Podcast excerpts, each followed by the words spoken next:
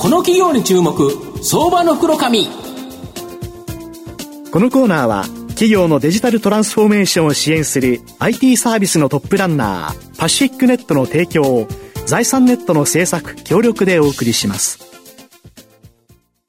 ここからは相場の福の神、財産ネット企業調査部長、藤本信之さんと一緒にお送りします。藤本さん、こんにちは。毎度、相場の福の神こと、藤本でございます。まあ今日は朝ニューヨークがドスンと下がってて、はい、まあ日本株も少し安くなってるんですけど、まあその中でですね、やっぱり今後大きな期待、成長できる、成長が期待できる銘柄ご紹介したいなというふうに思います。今日ご紹介したいのが、えー、証券コード9564、東証スタンダード上場、FCE ホールディングス代表取締役社長の石川淳一さんにお越しいただいています。石川さん、よろしくお願いします。はい、よろしくお願いいたします。お願いします。FCE ホールディングスは東証スタンダードに、えー、去年10月に上場、現在株価1630円、1単位16万円少しで買えます。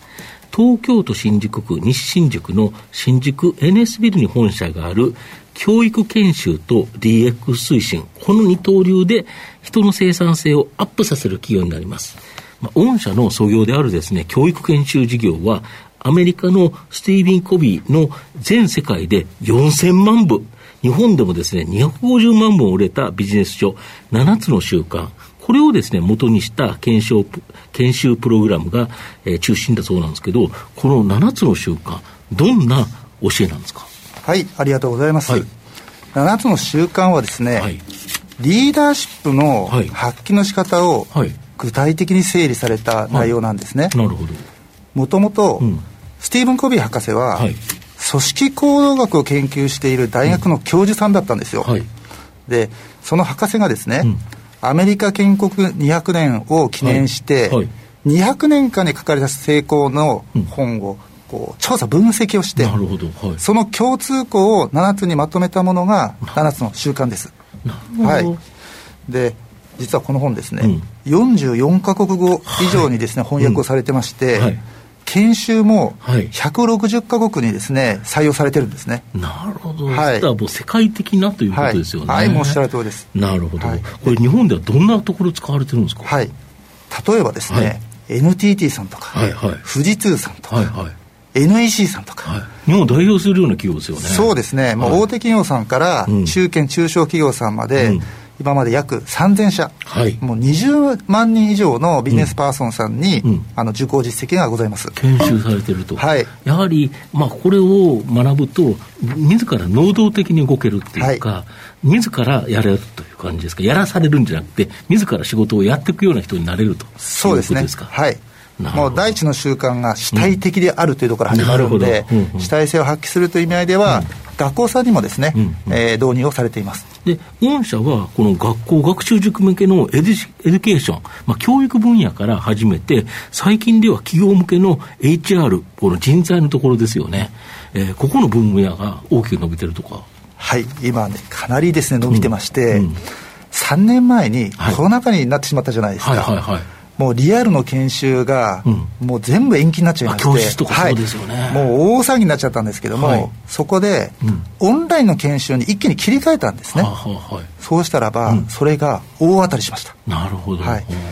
満足度がですね、うん、リアルの研修よりも高くなっちゃったんですよ、まあ、いろんな工夫はしたんですけども、でそれによってですね、うん。今までは会場の関係で、うん、まあ、50人ぐらいのです、ね、規模でしか対応できなかったのが、うんもう100人以上でも対応できるようになってしまったんですね、うん、なるほど、はい、御社としても生産性が上がったと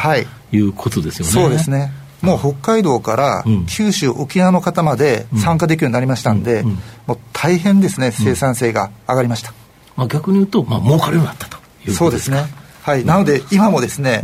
もうオンライン研修が中心になってます。なるほど、はいあともう一つの柱である DX 推進事業では、まあ、ホワイトカラーのパソコン上の、まあ、手作業、まあ、これが数多いと思うんですけど、これを代替してくれる自社開発のソフトウェアロボット、RPA ロボパッド。これが主力サービスなんですけど、このロボパッド、この特徴、どんな特徴あるんですか？はい。もう、たくさんあるんですけども、はい、2つに絞りますと、はい、圧倒的な使いやすさと、無料コンサルティングなんですね。なるほど。はい。事務職でも簡単に使えるというアピールを私たちはしてるんですけども、プログラミング知識、はい、これ全く必要ないんですよ。なるほど、はい、藤本さんも、うん。うん簡単なロボットならですね、はいはい、3時間ぐらいの勉強で、サクサク作れるようになります、はい、自分が実際にパソコンやってる、いろんな作業をしてるじゃないですか、はい、それを、まあ、同じことをやってくれるということですそうなんです、もう一人一人の、うんうん、ビジネスパーソンのパソコンのですね、事務作業を、勝手に自動化してくれるんですね。便利でいいです、ね、それを自分で作れるっていうところが、うん。うん、他の RPA とはですね、うん、一線を画してます。あと、この無料コンサルティングってどういうことですか、はいこれがですね、はい、うちの一番の強みでして、はい、あの競合さんはですね、うん、あのロボットの作り方は教えたりするんですね、でも私たちは作り方を教えるだけじゃなくてですね、ロボパッドを通じて DX の人材育成とか、はい、組織づくりの支援もします。あ、もともと教育研修やってますもんね。そうなんです。もともとですね、うんうん、研修コンサルティング会社なんで、うんうん、そこが得意分野なんですね。なるほど。はい。うんうん、なんで、これはですね、うん、他社にはなかなか真似できないんじゃないかなって自負はしているところなんですけれども。なるほど。まあ、昨日のあの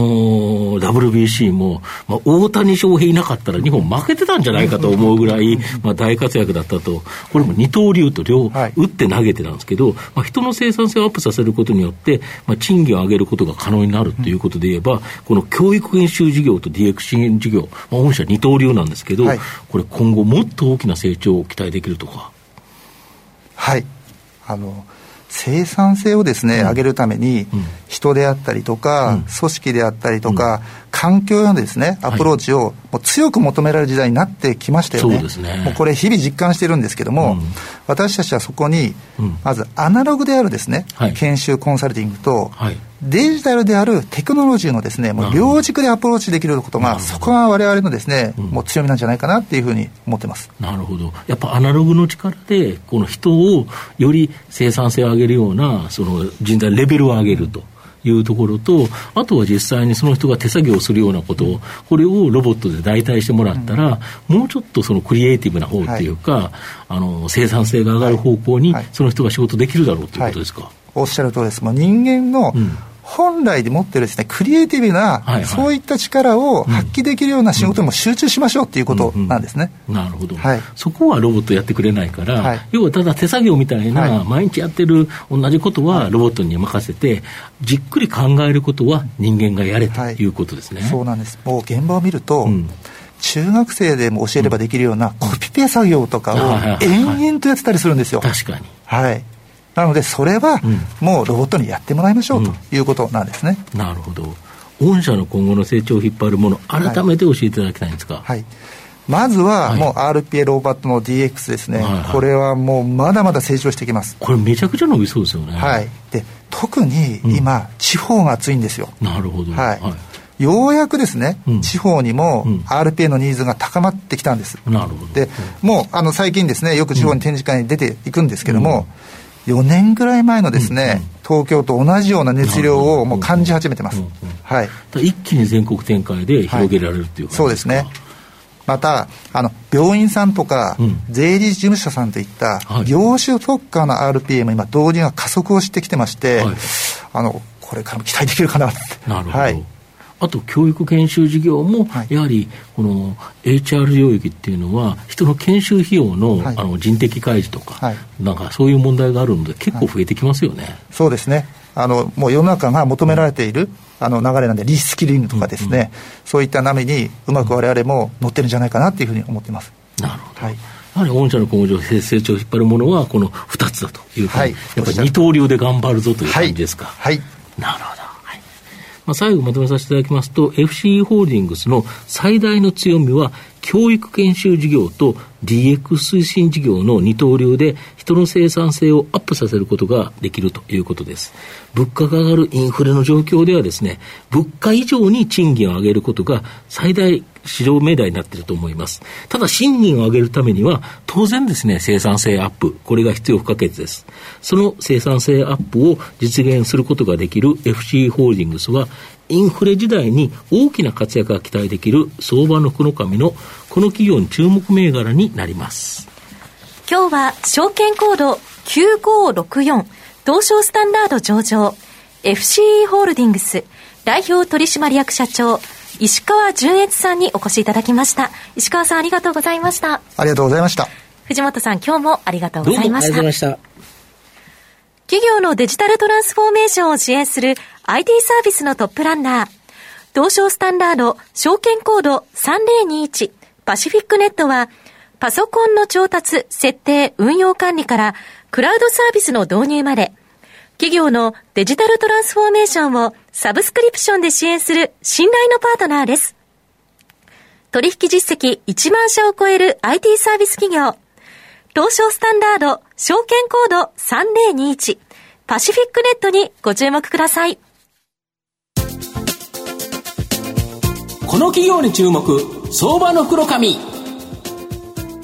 このコーナーは企業のデジタルトランスフォーメーションを支援する IT サービスのトップランナーパシフィックネットの提供を財産ネットの政策協力でお送りしました。